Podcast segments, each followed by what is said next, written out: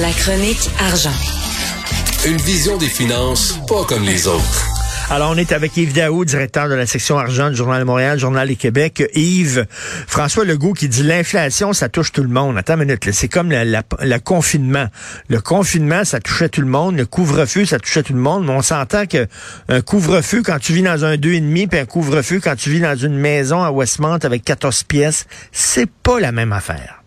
Richard, je te parlais hier, tu sais, du, euh, du jeu de Monopoly, euh, passer go, réclamer 200. Toi, as-tu déjà joué à la petite misère au 500? C'est un jeu de cartes que les ah, Québécois euh, jouent.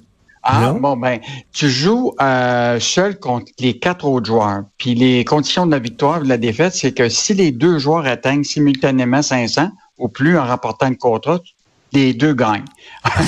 Donc, la petite misère, là, c'est que si tu gagnes toutes les 200 000 et moins, tu le doigt à 500 chacun. ben oui. Mais tu sais, 500 pièces là euh, par année quand tu gagnes 150 euh, 000 puis 500 pièces par année quand tu gagnes 50 euh, 000, c'est pas la même affaire là. Non, mais là, ce qui est intéressant, c'est que là, tu as un mouvement au Québec de gens qui veulent, ils n'en veulent pas du 500 dollars. Des contribuables là, qui disent que eux autres, là, ils gagnent suffisamment. Puis ce qu'ils vont faire, c'est qu'ils vont donner 500 dollars à des dons de charité ou à, des, à des banques alimentaires, tout ça. Donc, euh, il y en a qui disent, il est temps qu'on aide les gens dans la misère. Ces 500 dollars-là n'est pas envoyé aux bons endroits. C'est quand même intéressant. Là. Eh Donc, un mouvement de solidarité qui se fait euh, présentement pour des gens qui disent que le 500 dollars, ils vont le donner à des dons de charité, puis etc. Donc, euh, c'est quand même un mouvement intéressant. Sauf que je veux juste rappeler aux gens qui vont faire le don de 500 dollars que les Québécois qui font ce don-là ont le droit aussi à un crédit d'impôt. Donc, ça veut que si tu donnes 500 dollars, tu vas avoir le droit à un crédit d'impôt de 265 dollars. Donc, ton don, il va être juste d'à peu près 250 dollars. Ça fait ben, mais c'est quand même c'est quand même une leçon en disant au gouvernement vous auriez peut-être un peu dû cibler euh, plus euh, viser les les familles qui ont de la misère plutôt que de donner 500 pièces à pratiquement tout le monde. C'est peut-être donner plus que 500 à moins de monde comprends-tu qu'en étant de besoin, ça aurait été plus intéressant? Puis là, euh, tu sais, euh, on en parlait hier, euh, la hausse des, des, des, prix de l'électricité là, au taux d'inflation là, va de l'avant. Là. Il n'y a personne qui a dit que ça n'allait pas de ben l'avant, cette affaire-là. Là. Et ça touche tout le monde, là. ça touche les, les, les familles pauvres comme les familles riches. Là. Ouais. Ben, écoute, pour te faire rire un peu, tu relire le quiz là, de Daniel Germain ce matin. Avez-vous droit aux 500 dollars? Il y en a qui m'ont fait rire beaucoup. Là. Je vis en Floride la moitié de l'année, six mois. Mettons là, t'es es dans ton condo que tu as payé 2 millions chacun. Là, puis là, tu es en train de prendre un petit rhum. Euh, et là, tout à coup, tu arrives à un chèque là, de 500 dollars chacun. Tu dis, hey, Pinot Calada pour tout le monde.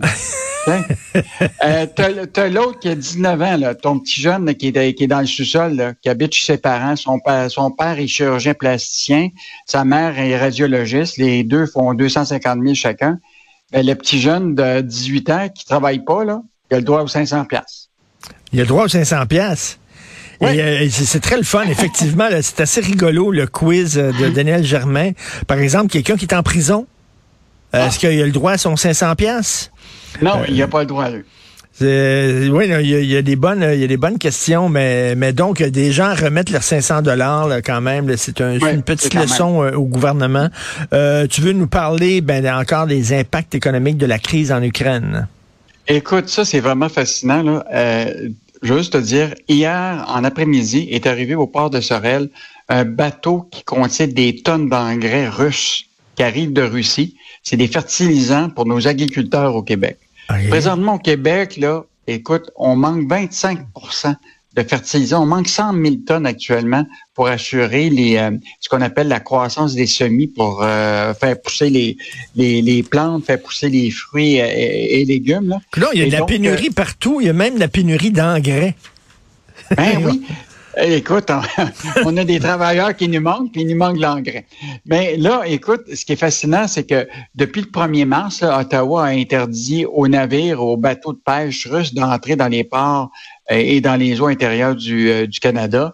Même la semaine dernière, le Radio-Canada rapportait qu'Ottawa avait accordé une exemption à un navire transportant du pétrole russe pour, euh, pour, pour Euh, donc, là, ce qu'on voit, c'est qu'il y a quand même des bateaux qui amènent de la marchandise russe vers le Canada. Puis là, mais malheureusement, écoute, il manque 100 000 tonnes au Québec d'engrais, de fertilisants pour euh, pour. Euh, ça fait que on hmm. pouvait certainement pas dire non à, à ah, Soudainement, on a fait une exception. On dit on fait pas, on veut rien savoir de la Russie puis tout ça. Mais là, ah, ben on a besoin de leur engrais. Fait qu'on va faire une petite exception.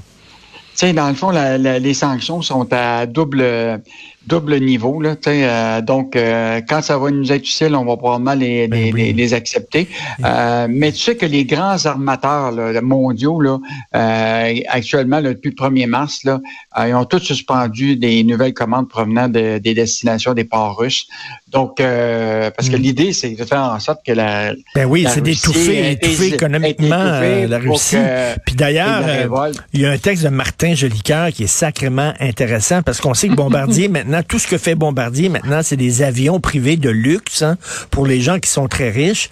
Ben, les gens qui sont très riches puis qui peuvent s'acheter des avions comme ça, ben, il y a beaucoup d'oligarques russes. Fait que là, ça veut dire que quoi, le Bombardier, euh, ils vont arrêter de fabriquer des avions pour ces gens-là? Actuellement, la Russie représente 5 à 6% des ventes de l'avionneur québécois. C'est quand même euh, important. Là. eux autres, euh, c'est pas moi puis toi qui va s'acheter un Global 500. Euh, là, c'est des millions de dollars. Hein.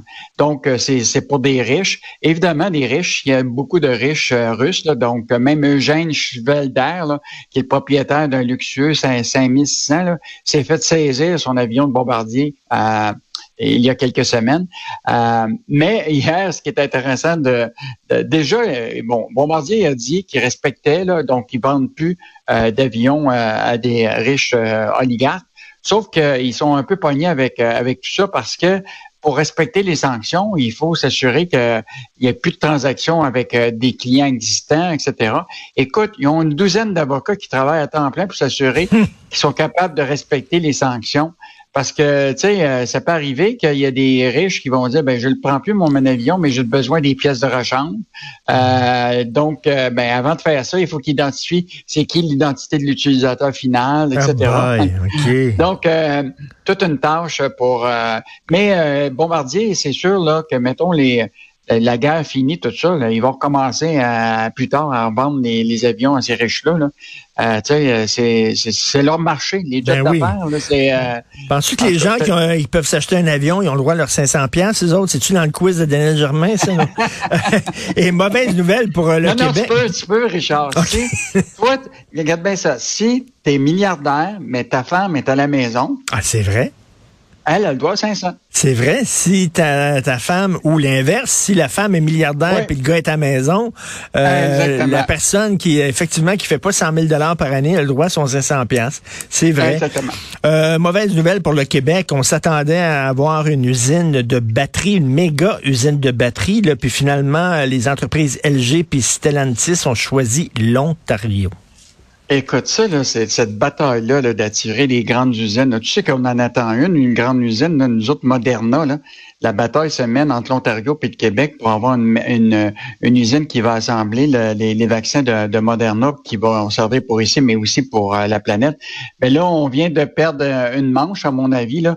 Euh, donc, le gouvernement Legault, là, tu sais, qui vise beaucoup sur la filière électrique et dont une usine de batterie, ben là, écoute, l'Ontario a annoncé hier une méga usine avec LG et Stellantis. Écoute, un investissement de 5 milliards. Écoute, c'est la plus gros investissement historique dans l'histoire de l'automobile de l'histoire du Canada. Euh, donc, euh, tu vois très, très bien, ça va créer 2500 emplois. Et je te rappellerai qu'il y a quelques hmm. semaines, nous, on a fait la même chose ici à Bécancourt, où on a fait une annonce avec GM pour 500 millions pour 200 emplois. L'Ontario, c'est 5 milliards pour 2500 emplois. Donc, euh, tu vois là, déjà le fédéral. Puis là, écoute, ce qui est intéressant, c'est que le fédéral, ne peut pas nous dire combien d'argent ils mettent euh, dans ce projet-là. Donc, euh, oui, pas, c'était, c'était nos impôts du Québec qui vont aller là aussi. Là. Mm-hmm. Fait que, euh, est-ce que le, Canada, le fédéral, est en train de privilégier l'Ontario pour tout ce qui est la filière électrique? Bon, là, le, ministre Pierre Fitzgibbon et son cabinet, ils disent ah, non, on n'est pas inquiet, on fait partie de l'écosystème de la filière de batterie électrique à travers le Canada. Euh, mais tu sais, les jobs payants restent d'être en Ontario bien plus qu'au Québec. Là. Ben oui. Donc, tu te rappelleras, il y a eu la, les questions des chantiers des huit à Québec. On a eu l'industrie pharmaceutique à un moment, tu te rappelles, on a dit au Québec, on se sépare ça entre l'Ontario. Le Québec va avoir ce qu'on appelle tout ce qui est euh, la recherche et développement, puis le reste du Canada, l'Ontario va avoir ce qu'on appelle les produits génériques. Et je peux te dire que les produits génériques manufacturent bien plus que la recherche et développement. Donc, on a mm, perdu dans le pharmaceutique. Euh, Puis là, on avait une occasion, la filière électrique. De, ben écoute, c'est nous autres. Ben c'est nous autres qui sommes les spécialistes en électricité. Fait que peut-être une manche de perdu, mais euh, Fitzgibbon a l'air d'être encore confiant, mais on, verra ce qui va attirer dans, les, euh, les, prochains mois. On a perdu une bataille, mais nous n'avons pas perdu la guerre. J'arrive. À demain. Bonne journée. À demain. Au revoir.